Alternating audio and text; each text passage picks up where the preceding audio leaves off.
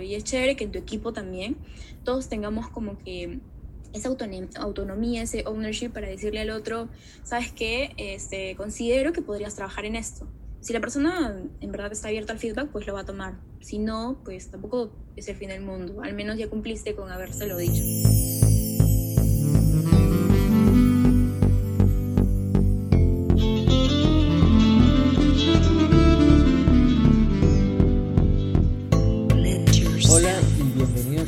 Episodio de Desnudando UX. Muchas gracias por escucharnos. Mi nombre es Charlie. Y yo soy Fiore. Lo colaborativo nos lleva a pensar en personas que trabajan desde la armonía, solidaridad o el compañerismo. Aunque este es el imaginario ideal, no necesariamente es siempre así. Y también surgen conflictos y malos entendidos. Estas expectativas de un trabajo más humano son muchas veces una de las motivaciones más importantes que tienen las personas para trabajar de forma colaborativa. Por eso, en este episodio hablaremos sobre mindset colaborativo, aprendizajes y desafíos. Y para hablar de ello, hoy nos acompaña una talentosa UX designer de corazón y PO por hobby, Wendy Medrano. Bienvenida a Desnudando el UX. Es un lujazo estar aquí con ustedes, eh, aquí en el, en el, Super Podcast. Eh, yo encantada de estar acompañándolos el día de hoy. Antes de iniciar, nos tienes que responder una picante pregunta. Wendy, ¿qué prenda te vas a sacar hoy? No sé, estoy en calores ya, así que creo que voy a quitar el enterizo. Uy. Porque uy. quiero estar ligerita de ropa. Uy, bueno. Para echarle un taxi.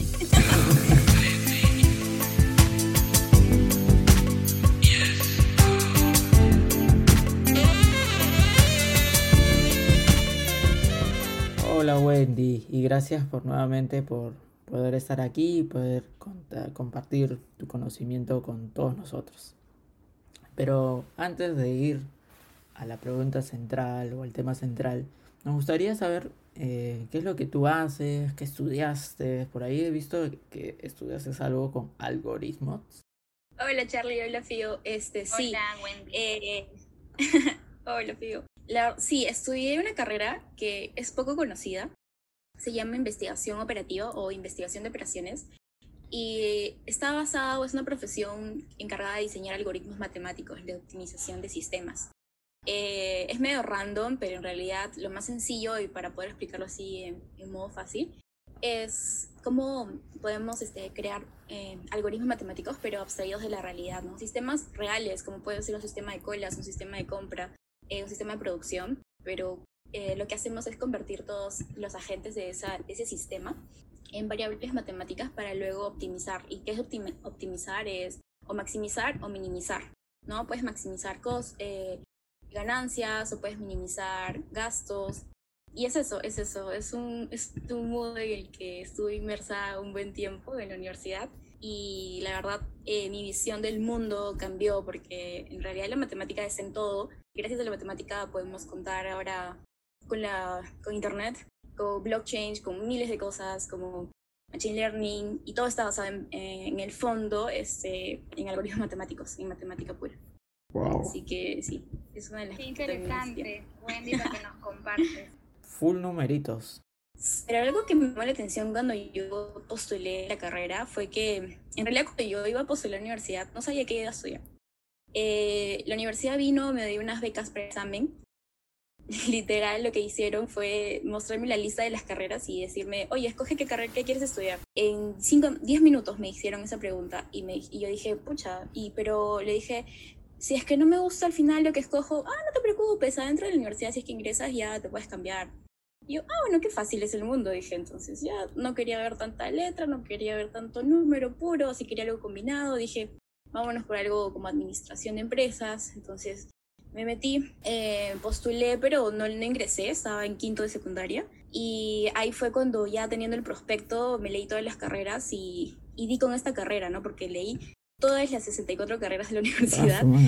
y la que me dijo, este, esta persona eres tú, o sea, fue esta carrera. ¿Por qué? Porque si bien les hablé un poquito de que está enfocada a solucionar problemas con modelos matemáticos, en realidad este, necesitas para solucionar problemas no solamente la parte dura como los números, pero también necesitas la parte soft o la parte, parte creativa, por así decirlo, para solucionar un problema, porque les pongo un ejemplo, ¿no? Este, hay unos modelos típicos en mi carrera que es, por ejemplo, los modelos de, la, de colas, por ejemplo. Y este, imagínense que están en una fotocopiadora y hay unos, alguien que, la gente se acumula en la fotocopiadora y lo que quieren es reducir la, eh, la cantidad de, el tiempo de espera, por ejemplo. Hay modelos matemáticos para eso, aunque no lo. Eh, pero es una solución creativa para una persona que se le ocurrió fue poner espejos. Este, ¿Por qué? Porque no sé si se han dado cuenta, porque que las personas cuando están ahí en cola y hay espejos, las personas entretenemos con nuestra propia vanidad, ¿no? nuestro propio ego nos gana y estamos mirándonos. Y ahí, aunque no nos demos cuenta, estamos esperando, pero también ya estamos distraídos. Entonces, es como un ejemplo este, clásico para demostrar un poquito esto, que la solución de problemas no siempre va a estar, eh, no, la vas a encontrar simple en un solo lugar, ¿no? Pues, puede, ser, puede estar en el lugar menos pensado, así como un espejo puede solucionar ese problema y que lo hizo. Redujo en sí el, malestar de las personas por esperar tanto tiempo. Y lo mismo hacen los bancos, ¿no? Con las teles, lo mismo hacen los bancos con ahora las nuevas tendencias de service design, con los cafés, ¿no? Para que la experiencia sea otra, ¿no? Y etcétera. Y eso fue en realidad lo que más me llamó la atención de la carrera. Ese mix de, de cómo poder sacar de ti ambas cosas, mm, una variedad de cositas, ¿no? Para poder solucionar algo. ¿Cuál ha sido tu experiencia en laboratorio? Porque hemos visto que has estudiado ahí el tema de UX. Así, hemos hecho nuestra, nuestra investigación ahí. Nuestra tarea.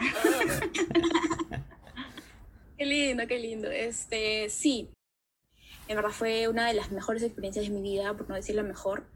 Eh, conocí gente increíble, mujeres que habían dejado todo, madres, madres em, chicas que recién salían del colegio, eh, y que eran muy capaces de programando y que no le tenían miedo a nada. Y, o muchas de nosotras que también teníamos mucho miedo, pero que en el camino eh, del laboratorio fue, fuimos transformándonos y fuimos creyendo más en todo lo que podíamos, si es que en verdad poníamos todo de nosotras mismas. Y, y, la verdad, no, nunca voy a arrepentir de haber llegado al laboratorio. Eh, fue una experiencia muy enriquecedora. Buenísima tu, tu experiencia. Y ahí en laboratorio también, bueno, tuvimos otra invitada, Lau, y eh, nos, contaba con mucha pasión, mucha emoción, todo lo que, lo que significa llevar unos estudios ahí, ¿no? Y también nos mencionó algo que está referente al tema que estamos hablando, ¿no? Había mucho trabajo en, equipo. Sí, em, sí eh, lo que pasa es que ya cuando estás en el bootcamp, todo el trabajo es colaborativo, porque en verdad te preparan como es un entrenamiento como para el trabajo real, ¿no? Y lo primero es que cuando salgas, hagas lo que hagas, quieras o no quieras, vas a tener que trabajar en equipo eh, para lograr este, grandes objetivos, ¿no? Hay una frase que me marcó mucho que es, eh, si vas solo puedes llegar más rápido, pero si vas en equipo puedes llegar más lejos. Entonces en laboratorio todos los proyectos que desarrollamos son en equipos em, de dos. Solo hay uno que es individual, pero porque es el primero. Porque ya para que, digamos, todos sentemos base, por así decirlo, nos nivelemos. Pero en adelante todos los trabajos son en equipo. Y a mí en laboratorio me marcó bastante un proyecto que hice con unas amigas. El trabajo era con, el, con un banco y nos pusieron un reto, por así decirlo, comodín, porque que era mejorar la experiencia de la cobranza del banco, ¿no? Pero era, era un poco, fue un poco curioso porque al final nos enteramos de, que nadie le tenía fe a ese proyecto, a ese, a ese reto en sí, porque el proceso de cobranza pues es uno de los más duros en el banco, ¿no? Entonces, durante todo el proceso con mi equipo, pues nos dimos, eh, nos la fajamos en verdad, nos dimos amanecidas, pero había algo chévere que era que en el fondo estábamos felices, ¿no? El ambiente que habíamos creado entre las tres, eh, o sea, fue, fue muy bonito y cada una pues aportaba una peculiaridad al team, ¿no? Alguien era la que la organizaba, la otra era la, la que aterrizaba ideas y otra era la que volaba, ¿no? Porque siempre tiene que haber alguien que, que vuele también.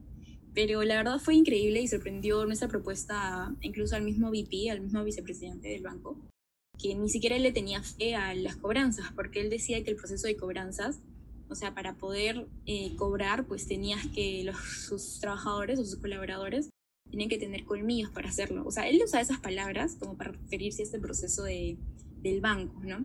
Entonces, eh, cuando les presentamos la solución, nuestra solución, pues les sorprendió porque no creyeron que eh, podíamos darle una vuelta a ese proceso que era tan duro y poderle simplificar el, la vida del usuario que, que en, en, realidad en la propuesta pues le aligerábamos bastante el, todo ese proceso. Y fue, fue muy bonito, ¿no? Fue, fue bonito porque eh, llegas a, a, a retarte a un, a un, nivel, a un punto en el que ni siquiera te das cuenta que puedes lograr tantas cosas. Y, y lograr hacerlo es muy satisfactorio también. Y a lo largo de, de, de esta etapa de laboratoria, ¿de qué otras maneras has, has podido llevar ese, todo lo aprendido? ¿Dónde has ido a trabajar? ¿Cómo, cómo ha sido tu, tu camino por el mundo del UX? Sí, este, bueno, a lo largo de, de, todo el bootcamp en laboratoria vimos, pues, este, o sea, los proyectos en sí lo llevas con, con todo el, con todo tu, el, track, por así decirlo, porque yo pertenecía al track de UX. Y roté con varias, varias compañeras. Eh, en realidad conoces, es interesante porque también ves, ya afrontas varios escenarios, ¿no? Porque no siempre el trabajo en equipo pues va a ser chévere, porque no siempre en tu trabajo vas a coincidir en opiniones con las personas, eh, no siempre va a haber buena onda también, pero lo chévere era que eh, nos enfrentábamos a esos escenarios, ¿no? Y al final tratábamos de darle la vuelta porque era, o sea, te pones en el lugar, o sea, puedo quedarme acá quejándome de que, no sé, mi equipo pues no es el que esperaba, o puedo ser que se convierta en lo que yo quiero que, en lo mejor para el equipo en sí, ¿no? O sea, ¿cómo hago yo eh, que el equipo también se fortalezca? Y así, pues, este, pasé muchas experiencias y, y, fue enriquecedor. Y en adelante, cuando terminaba el bootcamp, este, me acuerdo que en, en nuestro último trabajo, este, vino un, un, equipo, por así decirlo, calificador y dentro de ellos estaba pues el director de la actual empresa que trabajó, en la que trabajó y este, él estuvo en la exposición final y nos reclutaron como que a tres personas, pasamos una entrevista y, y así pude este, eh, entrar al trabajo en el que estoy. Eh, fue como que un trance súper rápido y, y fue chévere. Ahora estoy trabajando en un equipo en el que, bueno, tengo que trabajar con UXers, eh, UI designers y también front-end developers. Y en verdad, eh, lo que me he dado cuenta es que para un buen trabajo en equipo hay muchas cosas que, que se tienen que cumplir, ¿no? Y uno de ellos es el, el espacio. ¿Cómo, ¿Cómo haces que tu equipo se sienta seguro? ¿Cómo haces que tu equipo eh, se sienta eh, parte de algo, se sientan identificados, se sientan que tienen un, un, sentimiento de pertenencia, ¿no? Esa sensación de estar en un círculo de seguridad. O sea, y es como que el, desde la prehistoria los humanos siempre hemos buscado eso, ¿no? Siempre eh, buscar un, un, lugar donde te sientas bien, tranquilo. ¿no? Y es, y es curioso porque eh, hay una, hablando un poquito de, de, hormonas, por así decirlo, este, el, la hormona del estrés, la hormona del estrés, que es el cortisol, este, he hecho mi tarea, por si acaso también he buscado unas cosas. Yeah. Eh, este es un espacio así profesional, claro. entonces he venido con mis apuntes. Por supuesto, claro que sí. entonces estaba leyendo el tema de que eh, cómo le quitas el estrés a tu equipo, ¿no? Y es, es el hecho de transmitirles seguridad, transmitirles que vas a poder eh, dar todo por alguien, porque estás seguro que la persona que está a tu lado también puede dar eh, todo por ti, ¿no? Y es como que en el ejército, no sé si te han puesto a pensar una vez en, en ese ejemplo, yo no me lo había hecho, la verdad, hasta que leí un libro eh, en el que te ponen este escenario, ¿no? Y es como en el ejército las personas eh, dan, están dispuestos a dar la vida por el otro, por su compañero. Y es por todo el, en, en la guerra pasa eso, ¿no? Porque eh, hay un atentado o algo y alguien puede morir y las personas en verdad están dispuestas a morir por su compañero. Y es por todo lo que han construido a lo largo de ese entrenamiento que han hecho en el ejército. ¿no? Ellos se sienten seguros, el, se reduce la hormona del cortisol, que es la del estrés, y se reemplaza por la oxitoxina, ¿no? Eh, y te da esa sensación, esa sensación de, de, seguridad, de estar en un espacio en el que te sientes protegido, ¿no? Y el hecho también de, de que en un espacio es tan importante esto porque hace que cuando una persona se siente que no tiene seguridad, no tiene quien la proteja, pues al final termina culpando a otros de, de un mal trabajo. Culpa porque al final todos como humanos lo que hacemos es autoprotegernos también, o sea, porque puede pasar que eh, sientan que su trabajo está en, en juego, entonces cuando pasen cosas, cuando el barco esté con problemas, si es que no hay un espacio de seguridad, pues la gente va a culpar a, a todos y todos va a ser como que se tiran dedo ahí y, y, es lo peor que se puede al final, lo peor que puede pasar, pues, ¿no? Pero es eso, es como también transmites esa seguridad a, a tu equipo. Me ha pasado a veces que en el ámbito profesional llegar a, un, a una empresa y trabajar en que todo su mundo era eh, islas, entonces no había esa sinergia y que trabajo colaborativo, ¿no? Entonces, cuando uno que, está acostumbrado y le gusta trabajar con otra persona, cuando tiene este impacto de, verse en otro, en otro ámbito, en otro espacio, eso también merma un poco emocionalmente, ¿no? ¿Te ha pasado en algún momento? Bueno? O sea, sí, la verdad sí me ha pasado. Eh, fue, es un choque porque mmm, tú te esperas que en, en, todos los espacios este, las personas pues siempre tengan una apertura para, para colaborar. Y entonces si te chocas con esos escenarios pues eh, te mueve un poco, ¿no? O sea, te hacen pensar también... Eh, o sea, algo que me pasa mucho a mí es, es algo muy personal, creo. Es que mm, tras, no puedo quedarme con las manos cruzadas, algo así, ¿no? Entonces, eh, si noto algo que no, que puede mejorar, este, hago todo lo posible para, para cambiarlo, ¿no? En todo lo que esté en mis manos, porque a veces hay cosas que también no se pueden manejar. Entonces, eh, me ha pasado eso y me acuerdo que en la empresa, con, con un gran equipo, pudimos también este, un poco retar el status quo que había y nos pusimos una investigación ahí este, para descubrir pues cuál es el origen de todo, ¿no? Porque como UXer es, tenemos llegar a, a insights, a esos porqués, esas razones para poder solucionar las cosas, ¿no? Entonces nos enfrascamos, nadie nos los pidió, fue iniciativa del equipo, así que porque todos lo sentíamos, algo que teníamos en común era eso, que todos percibíamos lo mismo entonces dijimos, no, tenemos que hacer algo, nos pusimos a hacer una investigación, encontramos un insight poderoso y lo presentamos también a los directores porque le dijimos que, o sea, no podían continuar esto, ¿no? Eh, lo chévere fue que, pues, no, no reci o sea, siempre lo, lo, recibieron de buena manera. Bueno, al inicio obviamente les chocó porque los insights, pues, eran un poco fuertes, eh, no se los esperaba, pero lo chévere fue que nos dieron apertura para seguir cuestionando y para poder seguir mejorando el ambiente del equipo, de la empresa en sí.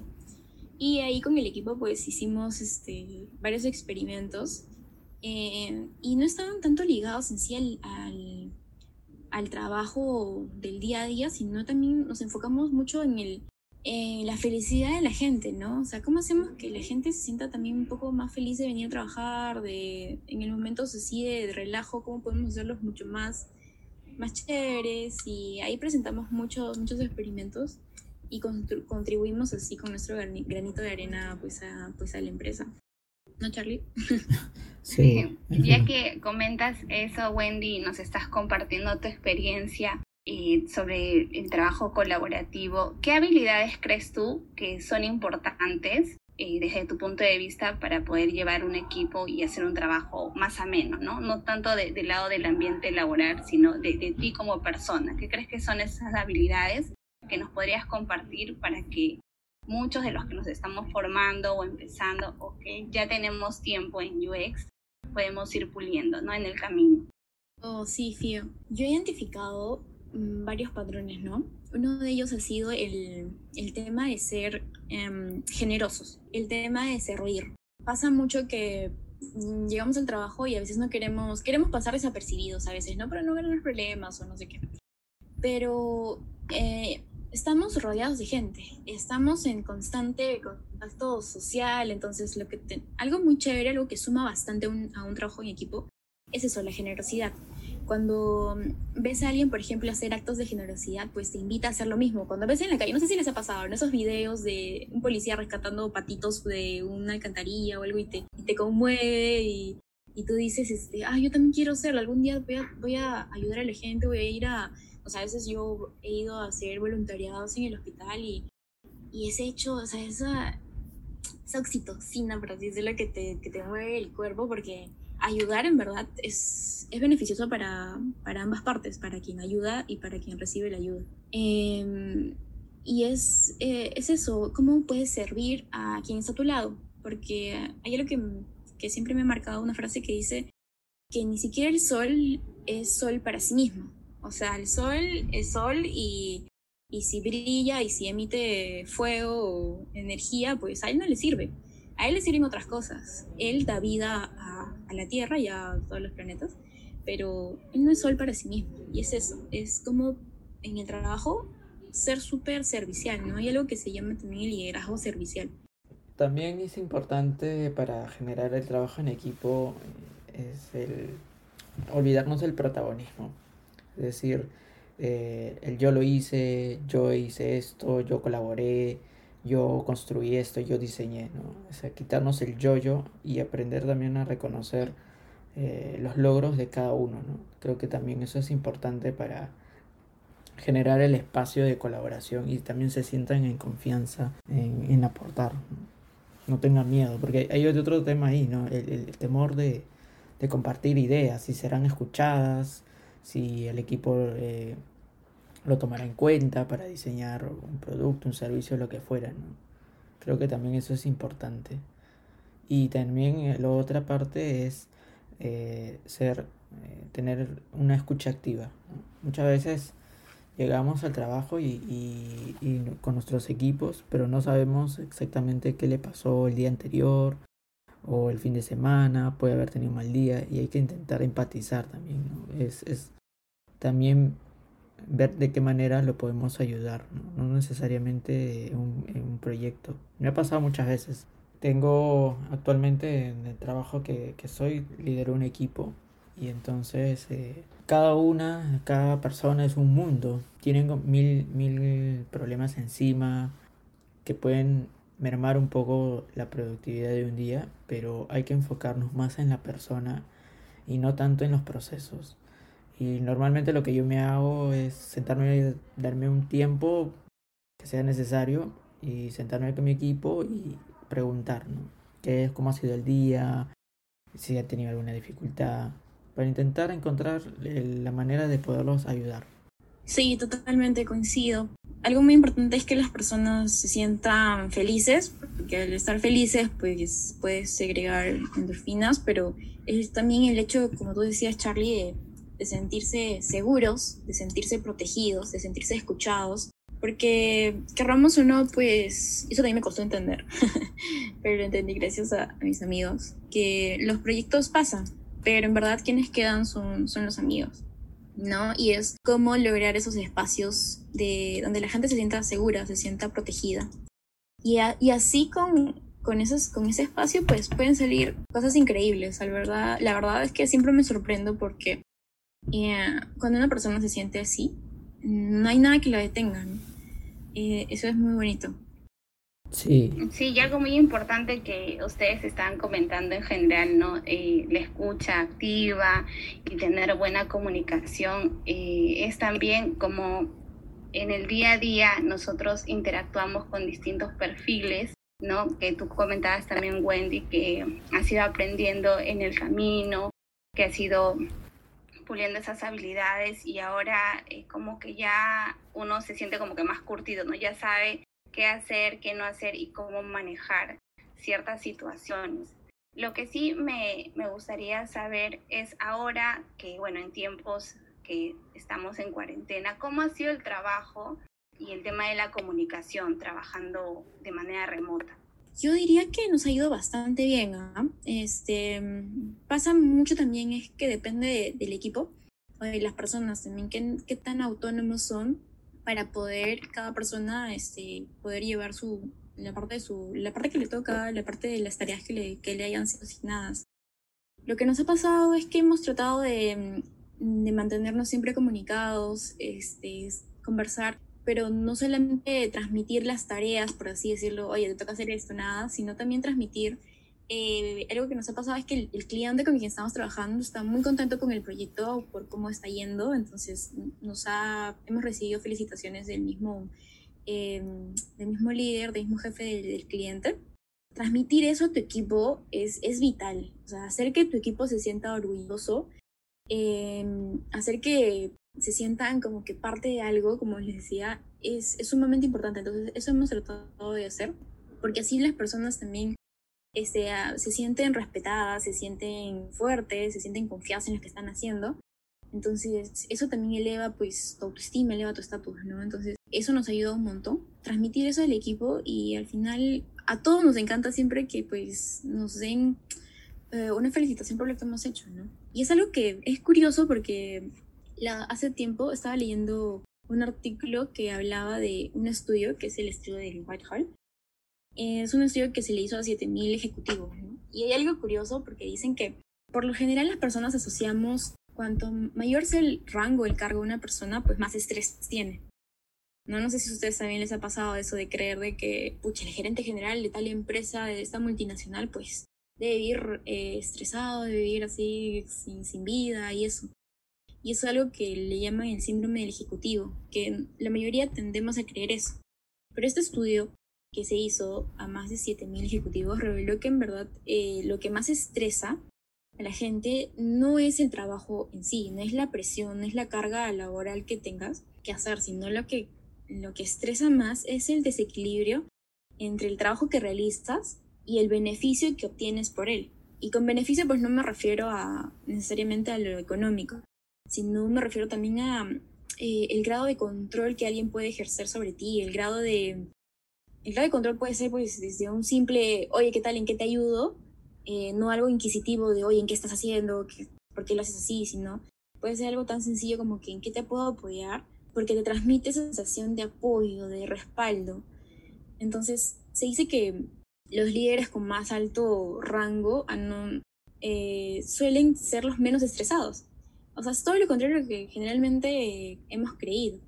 Y las personas cuanto menos rango tienen, son, se sienten mucho más, tienen mucha más presión en sí. Y eso revelaba el estudio. Entonces, obviamente, eh, ese, estrés, esa carga, eh, perjudica obviamente la salud. Obviamente este, es perjudicial para, para todos. Entonces, esto también es, es algo que había eh, leído que es interesante que cuando la empresa invierta más en, en la estabilidad emocional de su gente, pues en verdad te está ahorrando un montón porque es una, es una inversión en largo plazo. Así haces que tu gente esté feliz, esté contenta. Y si pues afronta un momento de crisis, pues con un, buen ambiente todos van a querer dar todo por la empresa. Pero si es que no se difunde esto, pues los resultados van a ser otros totalmente, ¿no? Entonces depende también cómo los líderes de, las empresas también quieran em, dirigir sus compañías, ¿no? Hoy día justo estaba revisando unos artículos en internet y encontré uno de Andy Stallman, que es un brandólogo, y él justo hablaba de, cómo eh, el propósito tenía que estar muy presente ¿no? en la empresa.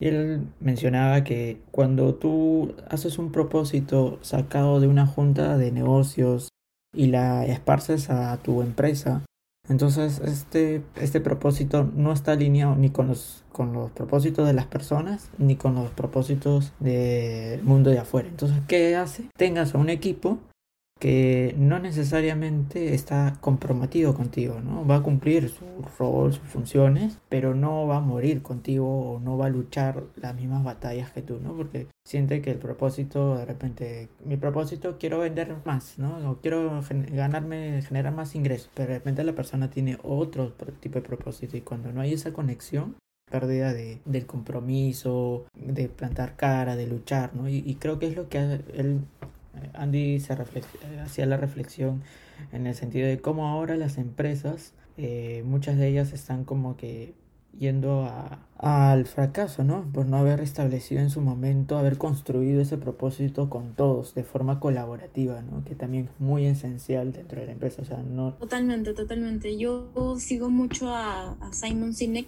y justo Simon Sinek habla de eso, del círculo de oro, ¿no? Que las personas en verdad incluso ni siquiera te compran por, por lo que haces, o sea, no, no te compran eh, el producto, en sí te compran el propósito, el por qué. ¿Por qué estás construyendo esto? ¿Por qué haces esto? ¿No? Y así en grandes empresas como tipo Google, los propósitos que tienen pues son, son increíbles, son como que recontra retadores que hacen que toda la gente se mueva, como tú dices Charlie, y, y es increíble como con un gran propósito puedes hacer que una compañía pues, crezca increíblemente para que el trabajo también sea más humano también, ¿no? No sea, se sienta como que sean máquinas o islas o que solamente un, un equipo, solamente en un proyecto es colaborativo. Termina el proyecto y de ti yo no te conozco en nada, ¿no? Porque también pasa eso, ¿no? Que solamente eh, una parte pasa a la otra, a otra fase y entonces toda esa buena onda, todo este, todo este espacio de colaboración, comunicación, se va al tacho porque también la, la, hay personas reacias a este, a este pensamiento, ¿no? Entonces les cuesta un poco adaptarse, ¿no? Y entonces cuando les cuesta tienen eh, miedo de arriesgarse y entonces todo eso lo que tú has avanzado se puede este, desconstruir, ¿no? Pero es un desafío que tienes para, para seguir intentando encontrar los puentes para que el trabajo eh, de forma colaborativa se sostenga. ¿no? Es un poquito más difícil, pero no imposible. Y bueno, eh, nada es imposible. Nada es imposible. ¿Cómo integramos y gestionamos las emociones en un equipo? Bueno, los youngsters tenemos que ser empáticos, ¿no? Tiene que ser una de nuestras habilidades que tenemos que seguir desarrollando todo, todo el tiempo.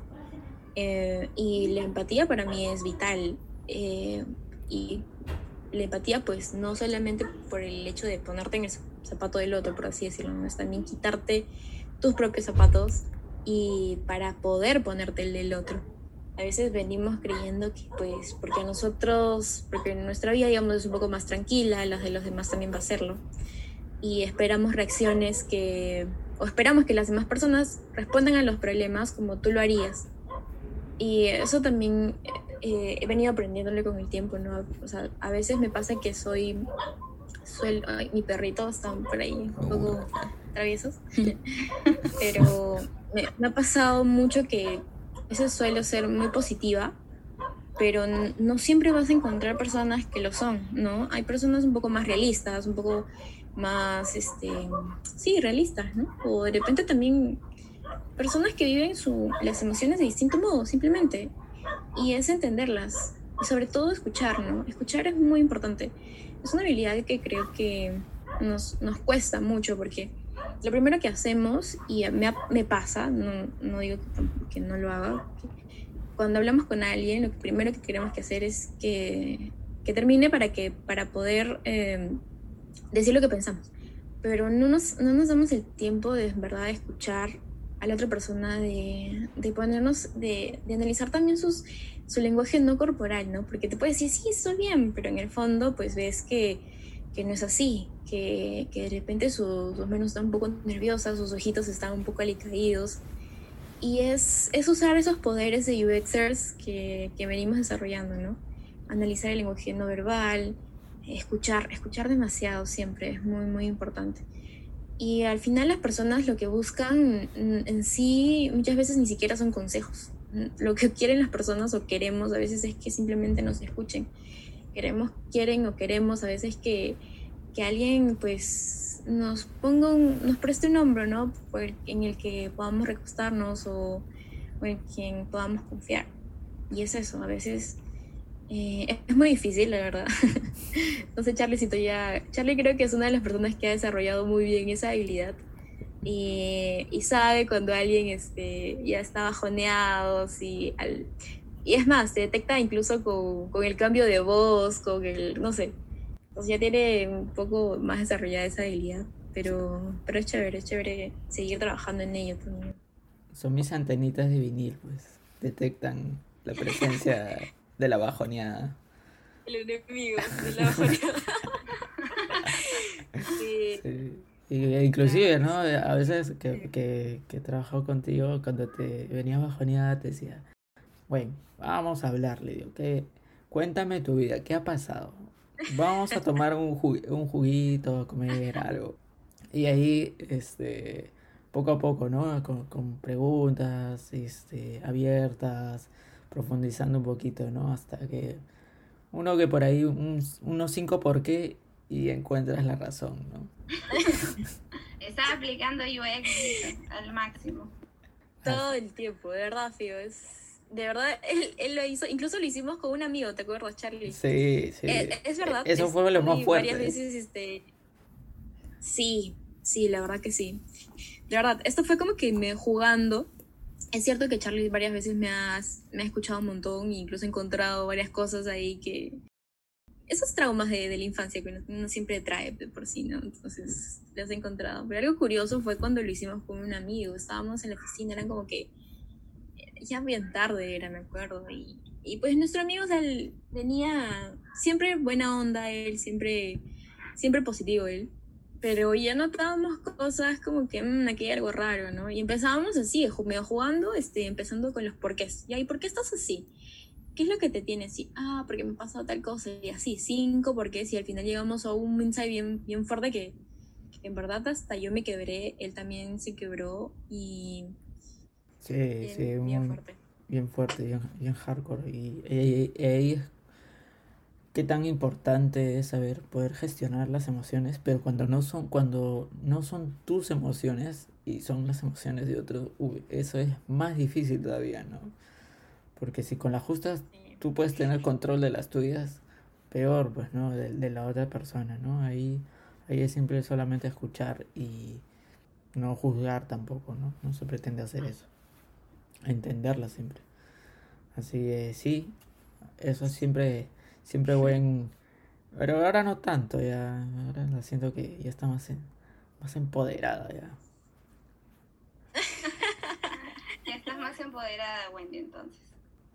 ¿Será que ya no trabajamos juntos? Que él también no, no se percata algunos momentos así. De hecho, me ha, en, en este poco tiempo que ya no, no estábamos trabajando con Charlie, también he tenido mis momentos, ¿no? En el que ya, o sea, siempre, pues creo que es natural, ¿no? O sea, algo que me pasa a mí es que soy muy emocional, eso lo reconozco. Pero también he aprendido algo de que es muy importante, que es, alguien me dijo esto, ¿no? Las emociones son como que huéspedes y tú decides cuánto tiempo se quedan en ti. Y otra cosa también es que antes yo me tomaba las cosas muy personal, es cierto. Y, y me dijeron, las personas hacen cosas.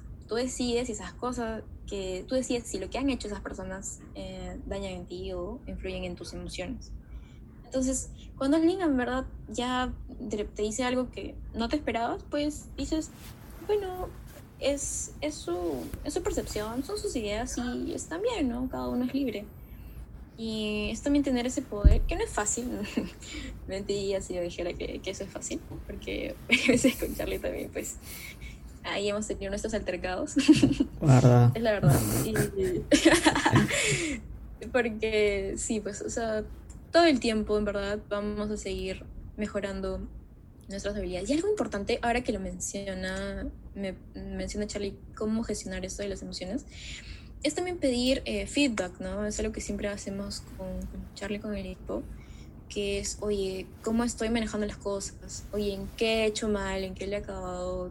¿Qué, qué he hecho? Ay, dame, dame luces, ¿no? Porque es natural, a veces hacemos cosas y para nosotros están bien, ¿no? Porque siempre lo hemos hecho así, siempre hemos venido, hemos crecido en un ambiente así, entonces es natural de repente.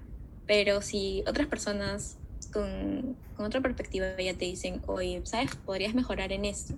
Por ejemplo, Charlie a mí me decía que yo a veces era muy... ¿Cómo me decías, Charlie? Pechadora. Pechadora.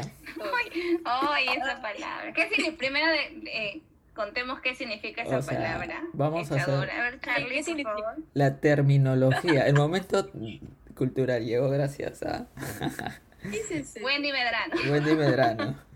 Eh, pechadora. Dícese de la persona que que va a encarar a la persona por cualquier comentario, ¿no? Si algo no en el comentario no le gustó, va de frente y le, le va a decir como que, oye, ¿qué pasó, no? ¿Cuál es tu problema? Entonces, ese era, ¿no? Con todo, porque todo, hay todo un lenguaje corporal, ¿no? No solamente la pregunta, ¿no? Hay toda una postura, ¿no? Es como cuando, como un león, una leona va y a la presa, ¿no? Nosotros con, el equipo le pusimos, ¿no? Eh, pechadora, modo pechadora, modo buen. Sí, decían Kitkal andón peches.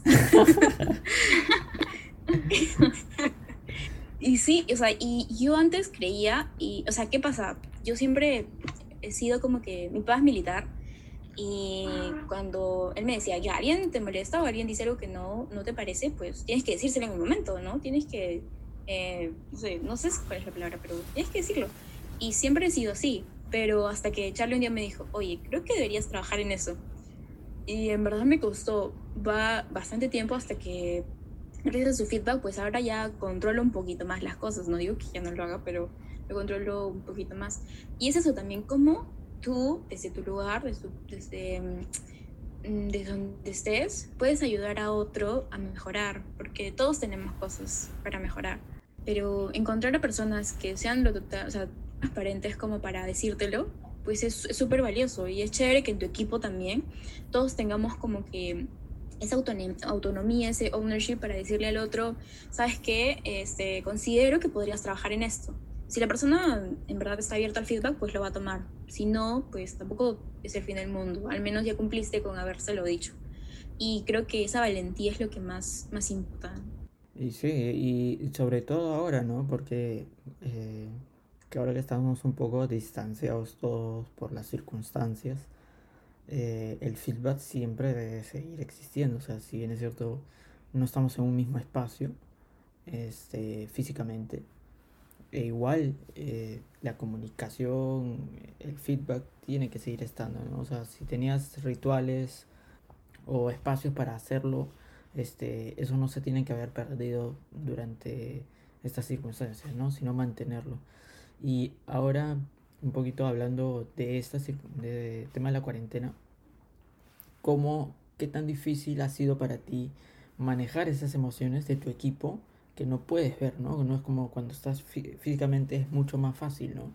Porque ves, tienes un lenguaje de la observación corporal, entonces, ¿te ha resultado un poquito más difícil o, o así un poco más fácil?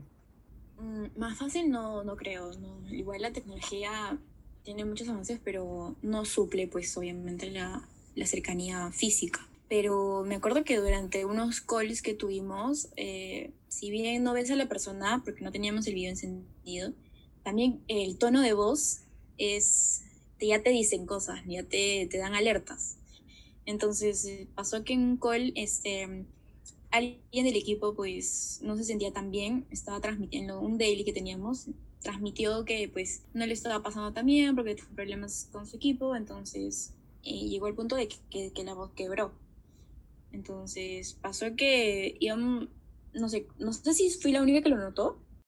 Le hablé, le dije, tranquilízate, espero que todo vaya bien, las cosas a veces pasan así, bueno, traté de calmarla. Y pero es eso también, cómo mm, agudizamos nuestros sentidos, porque al final, si no podemos ver, está el oído. Igual, cuando alguien te escribe, también notas eh, que hay un cambio de tono, que alguien está bien. No sé si les ha pasado en el, en el mismo WhatsApp, ¿no? Cuando le escribes a, no sé, a tu flaco y, y, te responde seco, ¿no? Frío. Entonces tú ya sabes que, pues, las cosas no están bien, ¿no? No es lo, no es lo cotidiano. Entonces creo que es agudizar los, los oídos, los sentidos, todos los sentidos en sí, ¿no? Eso tiene, tienes, tenemos que desarrollar las habilidades, tenemos que adaptarnos a todo, entonces es, creo que eso. ¿Ustedes cómo, cómo lo han hecho? ¿Cómo, si les ha pasado también, no sé eso? Justo tengo un amigo que hace poquito se, se ha ido a la chamba y entonces me dice, ¿no? Eh, Charlie, si, si, si necesitas conversar con alguien, este, que, has tenido un día difícil, eh, llámame y eh, con confianza, o sea, si necesitas hablar con alguien, normal, no te preocupes, estoy para apoyarte y escucharte. Y es bonito eh, ese tema de gestos, ¿no?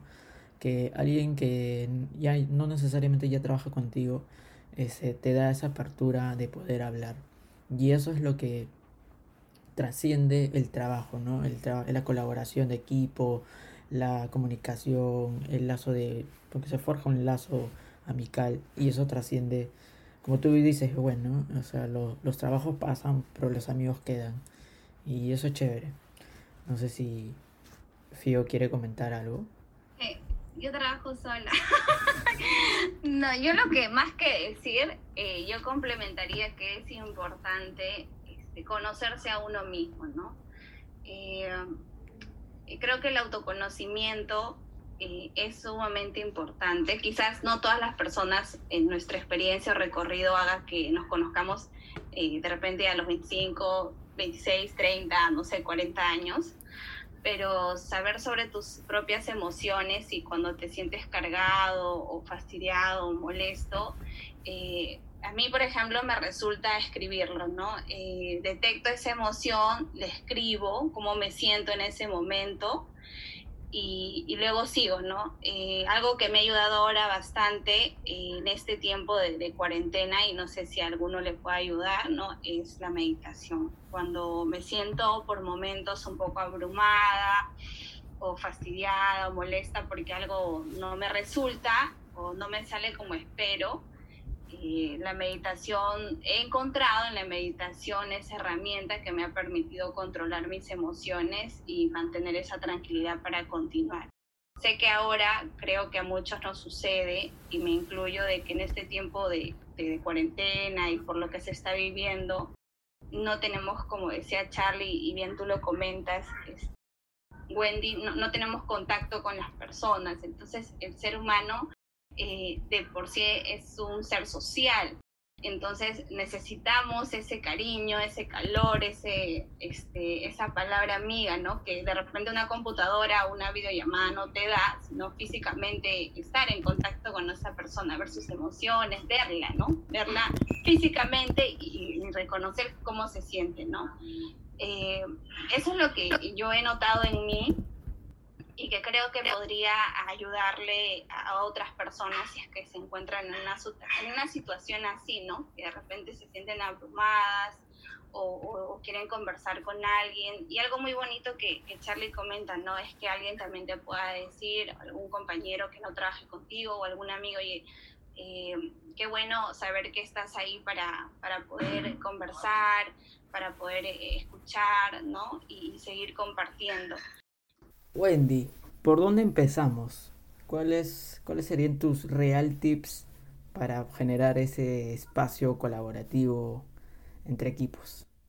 Yo te recomendaría cuatro cosas, cuatro cosas que a mí me han servido un montón y en verdad en el camino lo he ido aprendiendo. El primero es que cuiden a su gente, cuiden a la gente del equipo, sí, hagan que se sientan seguros en el espacio, en el equipo y sobre todo que se sientan identificados con el reto que están, eh, que están abordando. El segundo tip... Chan, chan, chan, tambores, tambores. Sean generosos y ayuden a cada uno de los miembros del equipo.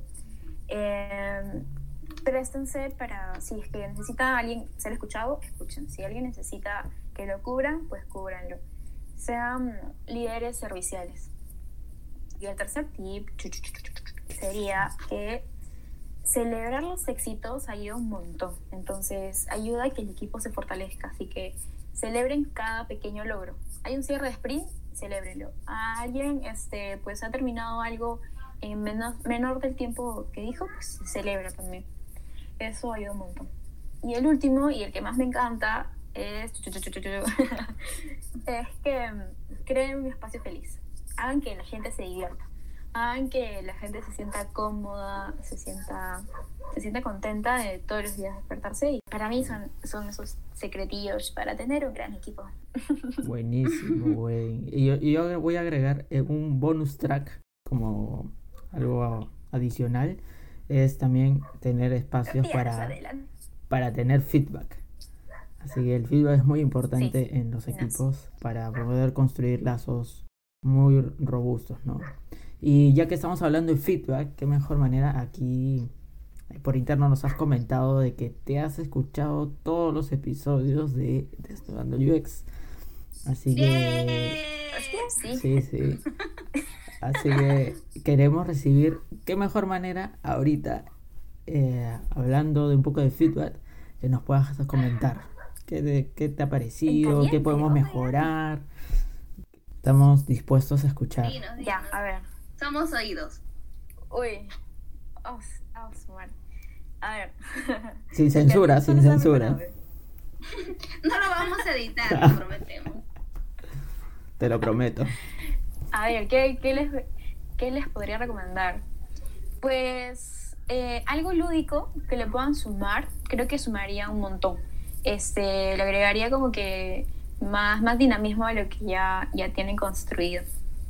Eh, creo que hace un momento Charlie hablaba de preguntas candentes. Unas Al final preguntas. puede ser como que al cierre del... Así, eh, unas preguntas así calentonas. O... ok. Ok, ok. Es que, es que estamos desnudando el UX, pues por eso dice una pregunta calentonas.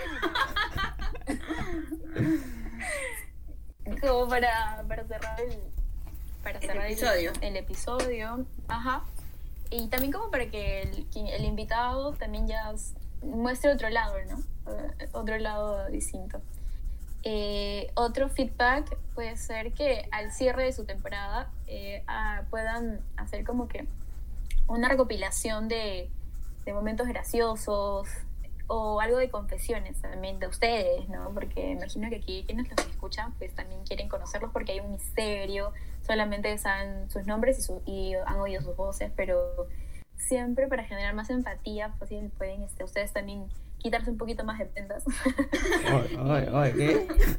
Charlie, ¿estás escuchando? Creo que eso. Fácil que pueden este, acortar el tiempo de, de grabado y pueden sacar más, más podcasts. De repente, no ya tan largos, entrevistas. Fácil pueden ser microentrevistas. Y eso puede ayudar un momento, como pastillitas chiquis. Puede, puede ser útil.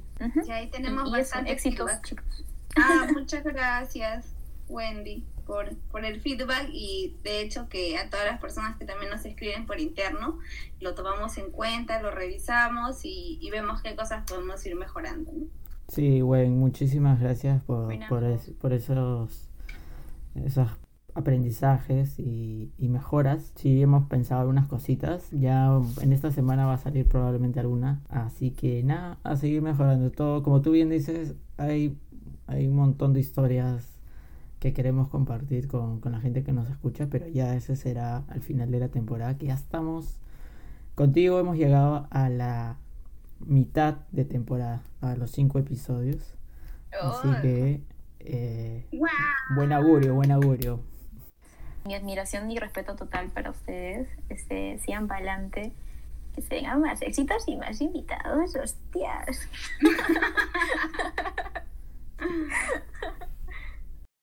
Te vamos a seguir invitando para, para las siguientes temporadas. Para que hay, hay muchos temas para conversar todavía contigo. Así que nada, igual te agradezco eh, la buena onda que siempre le pones y poder co- haber contado con tu, con tu tiempo y para aprender un poquito más de cómo trabajar en equipo, ¿no? Antes que termine el episodio, viene la sección que más le gusta a nuestros invitados, los avisos parroquiales. Así que, Gwen, Gwen, ¿por dónde te pueden contactar la, la gente? Si tiene alguna duda de innovación, de gestión de equipo o más sobre temas de diseño, ¿cómo, cómo se pueden? ¿En qué redes estás? Eh, ¿Tienes un blog? ¿Algo? Coméntanos un poquito. Sí tengo un blog, pero hace tiempo no lo trabajo. Pero me pueden buscar por Instagram. Estoy como Wendycidad. no pregunten por qué lo cambié. ¿Por qué? ¿Por qué? Eh, ¿Ya? eh, es Wendy con Y y luego ciudad de... Puede ser felicidad o toxicidad, como quieran. Eh, Felicidad, felicidad. Este, control- Felicidad. este, es, bueno, en Facebook creo que estoy como nombre completo. Wendy Catherine Medrano López, sin H, Catherine. Y en LinkedIn igual. Este, bueno, con un equipo, eh, yo me gusta decir un grupo de amigos, porque somos eso, amigos. eh, solemos dar talleres de design thinking, eh, bueno, gratis, no cobramos, es por amor al arte. Eh, nos pueden contactar por eso. Em, y bueno, próximamente vamos a lanzar un proyecto en el que estamos trabajando que es un poco de asesorías para MIPES y cómo podemos crear nuevas estrategias para sus negocios eh, post cuarentena, ¿no? Se vienen... Mm, si es, aquí las, las personas o los negocios que no se vayan a adaptar, pues van a morir. Es la verdad. Así que estamos creando algo así, un piloto con unos amigos y pues próximamente es fácil, eh, lo, lo van a poder ver en las redes, en nuestras redes. Y creo que es eso. Igual pueden escribirme para cualquier consejo de vida o para que los pueda escuchar. eh, nada, yo encantada, de verdad. Eh, a cualquiera que necesite alguna orientación, tips de algo, encantada. Y gracias a ustedes, chicos, nuevamente. Son un equipo increíble. Eh, me he sentido como si estaríamos entre patas, ¿verdad? Y gracias, gracias por nuevamente por la invitación. Que sigan los éxitos. Gracias a ti, güey. Gracias. Wendy. Queremos invitarte a que nos puedas escribir en nuestras redes sociales cualquier duda, comentario, sugerencias sobre el episodio. Y nos vemos en el próximo capítulo donde tendremos algún invitado o invitada que iremos anunciando dentro de la semana. Así que no te pierdas esos posts de intriga para averiguar quién es nuestro próximo invitado. Y recuerda, quédate en casa escuchando Desnudando el UX. ¡Hostias, tíos!